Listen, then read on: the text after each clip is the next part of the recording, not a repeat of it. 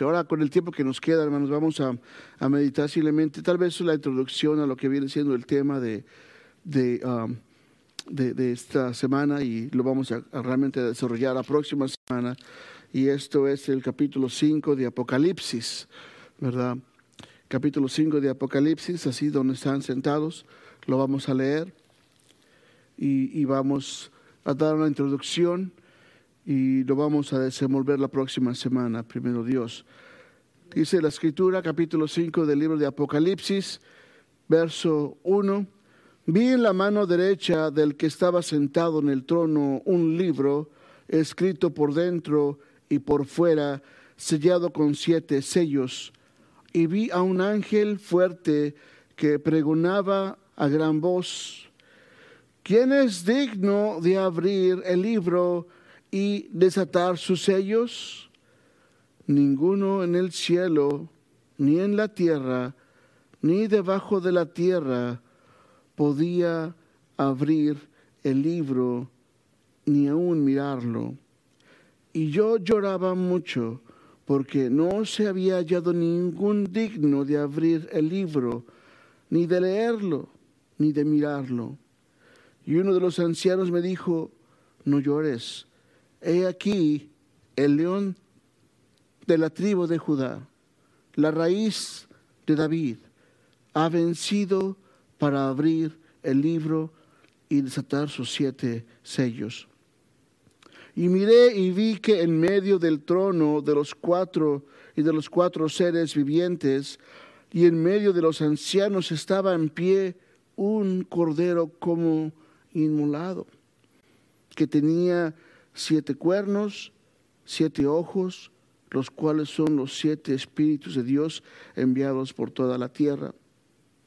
Y vino y tomó el libro de la mano derecha del que estaba sentado en el trono. Y cuando hubo tomado el libro, los cuatro seres vivientes y los veinticuatro ancianos se postraron delante del Cordero. Todos tenían arpas y copas de oro llenas de incienso, que son las oraciones de los santos. Y cantaban un cántico, un nuevo cántico, diciendo, digno eres de tomar el libro y de abrir sus sellos, porque tú fuiste inmolado y con tu sangre nos has redimido para Dios de todo linaje y lengua y pueblo y nación, y nos has hecho para nuestro Dios reyes y sacerdotes, y reinaremos sobre la tierra. Y miré y oí la voz de muchos ángeles alrededor del trono, y de los seres vivientes, y de los ancianos, y su número era millones de millones, que decían a gran voz, el cordero que fue inmolado, es digno de tomar el poder, las riquezas, la sabiduría, la fortaleza, la honra, la gloria y la alabanza. Y a todo lo creado que está en el cielo y sobre la tierra y debajo de la tierra y en el mar y todas las cosas que en ellos hay, oí decir al que está sentado en el trono, y al Cordero sea la alabanza, la honra, la gloria y el poder por los siglos de los siglos.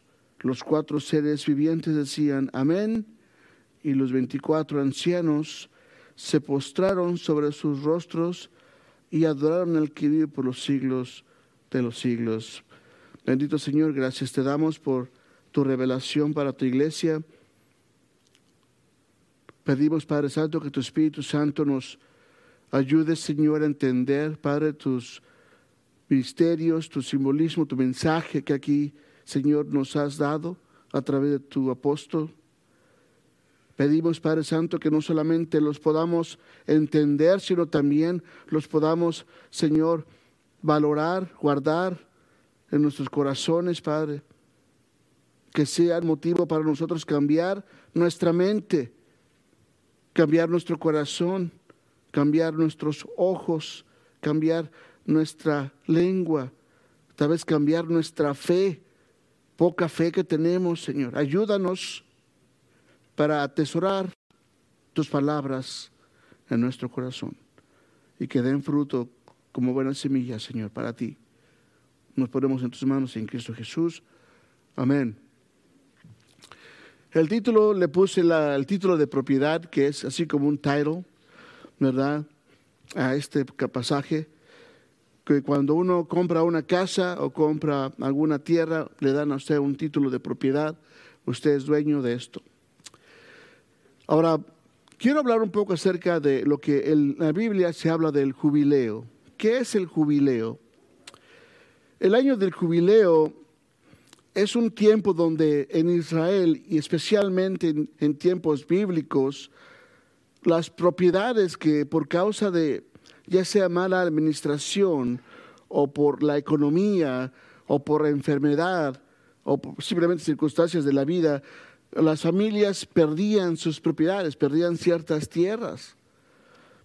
Entonces, Dios para no tener pobreza extrema en su pueblo, en, Israel, o para no tener también riqueza extrema en Israel, dio un tiempo de que si alguna familia perdía una tierra, la podía recuperar 50 años después, es el tiempo del jubileo.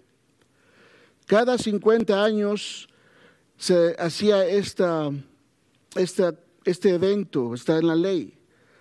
Esa gente podía, o, sus familias cercanas podían recuperar o tenían la oportunidad de recuperar sus propiedades que habían perdido.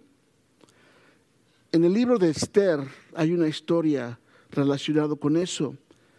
Recordemos que Noemí, ¿verdad? O Esther se va a, otra tierra porque no había ah, comida en Israel y sus hijos se mueren, su esposo se muere y se regresa solamente Noemí y, um, y Ruth, perdón, Ruth es la, la, persona correcta, Ruth. Entonces Noemí se, se, casa con este familiar de, de, Ruth, que es Boaz, y que le dice que le iba a redimir si se, se casaba con ella, y entonces iba a salvar sus, sus tierras, sus propiedades. So, ya sea que sea un familiar, Ah, la podía pedir, podía rescatar, un familiar cercano podía rescatar su, su heredad, ¿verdad? Como lo vemos en la historia de Boz y de Noemí. Cuando abrimos nuestras Biblias en Jeremías 32, capítulo 32, verso 6, encontramos otra historia similar. Y es Jeremías, él está en la cárcel porque ha predicado la palabra de Dios que a nadie le gusta y que simplemente es una palabra que dice que se rindan al pueblo de Babilonia porque si no van a ser muertos. y dice Dios, van a regresar ustedes, sí los van a llevar cautivos, pero van a regresar y van a poder vender y comprar tierras. Y en Jeremías 32, capítulo 32, verso 6, dice, hablando también de ese tiempo del jubileo, dijo Jeremías, palabra de Jehová vino a mí diciendo, verso 6, He aquí, Hanameel, hijo de Salum, tu tío, viene a ti diciendo, cómprame mi heredad que está en Anatot, porque tú eres, perdón, porque tú tienes derecho a ella para comprarla. ¿verdad? Entonces ahí Jeremías estaba en la cárcel, vino su, su tío, ¿verdad? Su sobrino, primo, aquí dice, tío, ¿verdad?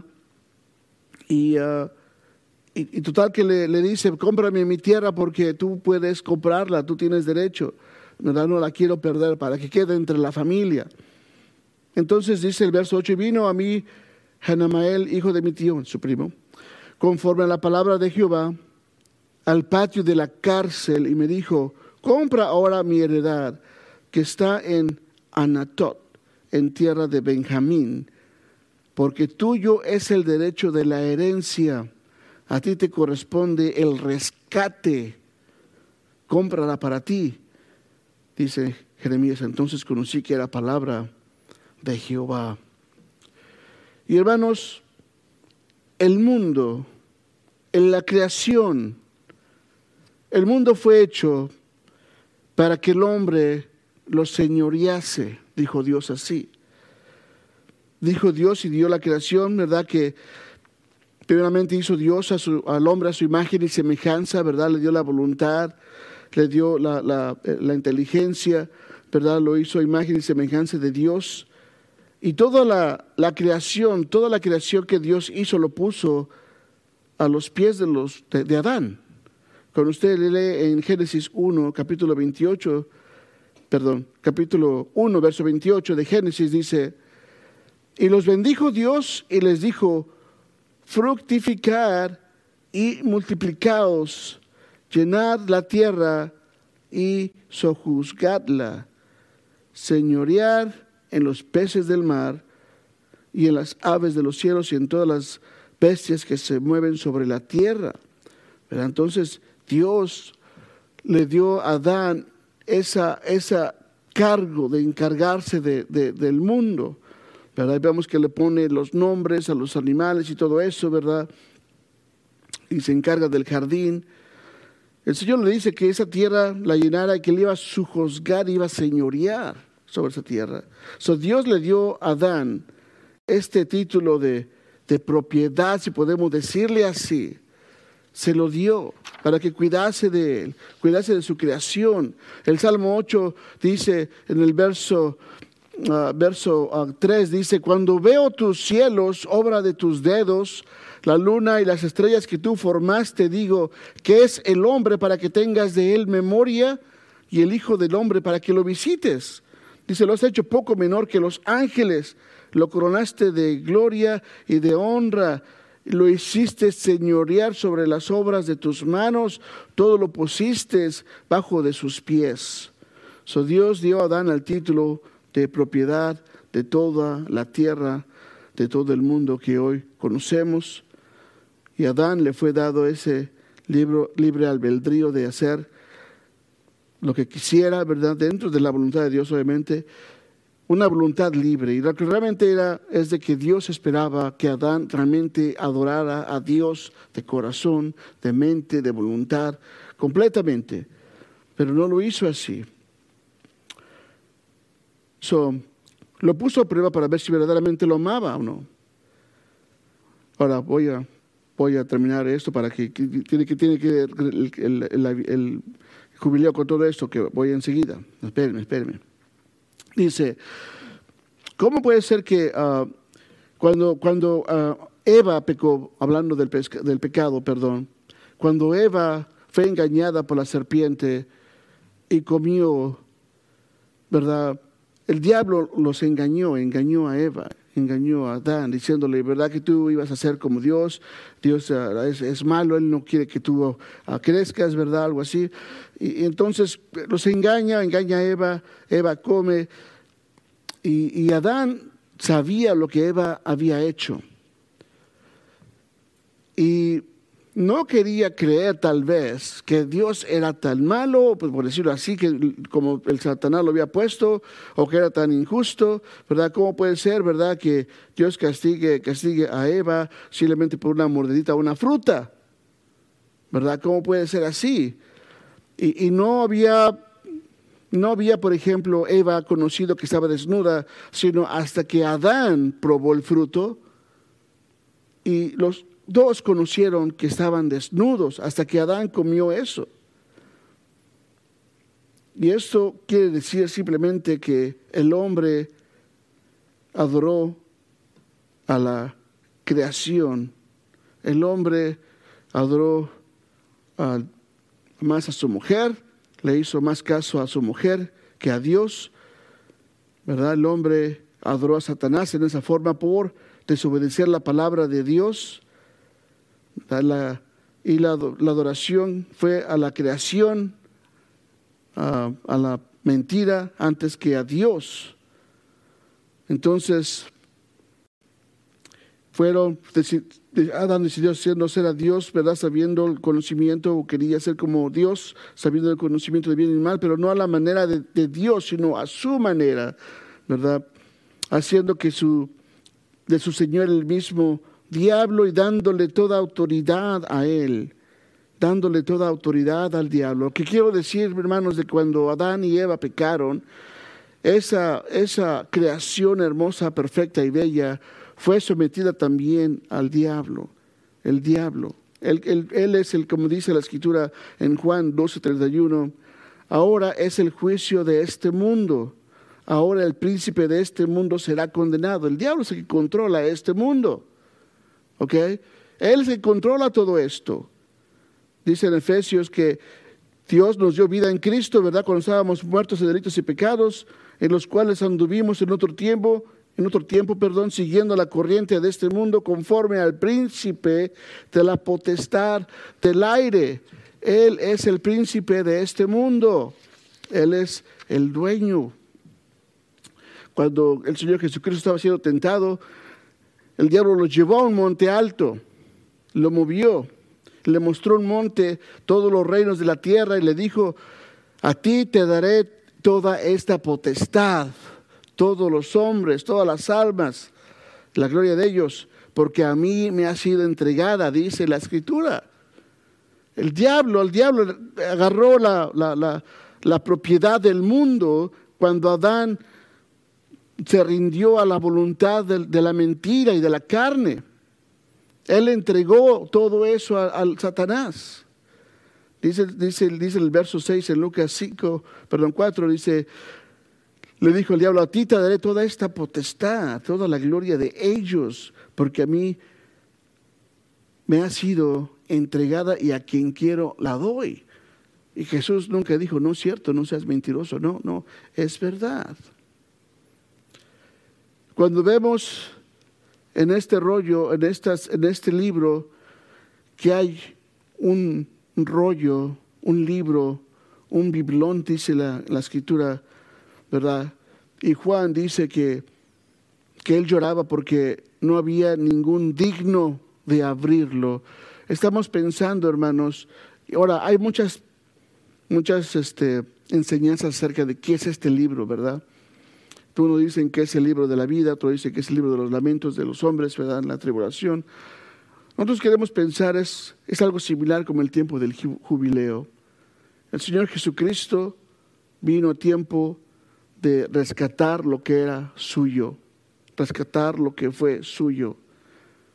Y este libro o este rollo que tiene, dice palabras escritas por dentro y por fuera, es el título de propiedad del mundo y de los hombres, de las almas, de toda la creación, de toda la creación. Y entonces, la próxima semana vamos a ver con más detalle qué es lo que este libro contiene o tal vez que pueda contener, ¿verdad? y, hablar acerca de, lo que pasa después de que nuestro Señor Jesucristo toma posesión de este rollo. Al tomar posesión de este rollo vamos a ver de que Él, Él ha comprado una vez más con su sangre a cada uno de nosotros, ¿verdad? Siempre y cuando nosotros vayamos a Jesús por fe en Cristo, por fe reconociendo que somos pecadores, reconociendo que necesitamos ser rescatados de este mundo, reconociendo que ocupábamos, ocupábamos de, un, de, un, de alguien que nos rescatara de nuestra, nuestra mala y, pecaminosa forma y triste forma de vivir. ¿Verdad? Eso es lo que vamos a estar tratando de hablar, perdón, tratando de hablar la próxima semana. ¿verdad? Entonces, vamos a, simplemente terminar con, con esto pensando y hablando acerca de que Jesús vino ¿verdad? A comprar o a rescatar lo que el Señor, como dice en Lucas 19:10, yo he venido para buscar y salvar lo que se había perdido. Él aquí está en un simbolismo. Vamos a hablar la próxima semana cómo Él, Él es el único digno de agarrar no solamente el libro, sino de abrir también sus sellos. Y vamos a ver por qué también. Oremos, bendito Padre, gracias te damos por esta revelación, Señor, de Jesucristo el cual, señores, dice tu palabra, solamente Él es digno. No hay ningún otro digno más que Él. Digno para venir ante la presencia de Dios, digno para tomar el rollo, digno para abrirlo, Señor, y entregarlo. Gracias te damos porque nuestro Señor Jesucristo fue digno ante tus ojos para morir por cada uno de nuestros pecados. Gracias te damos. Pedimos bendiga, Señor, tu iglesia en Cristo Jesús. Amén.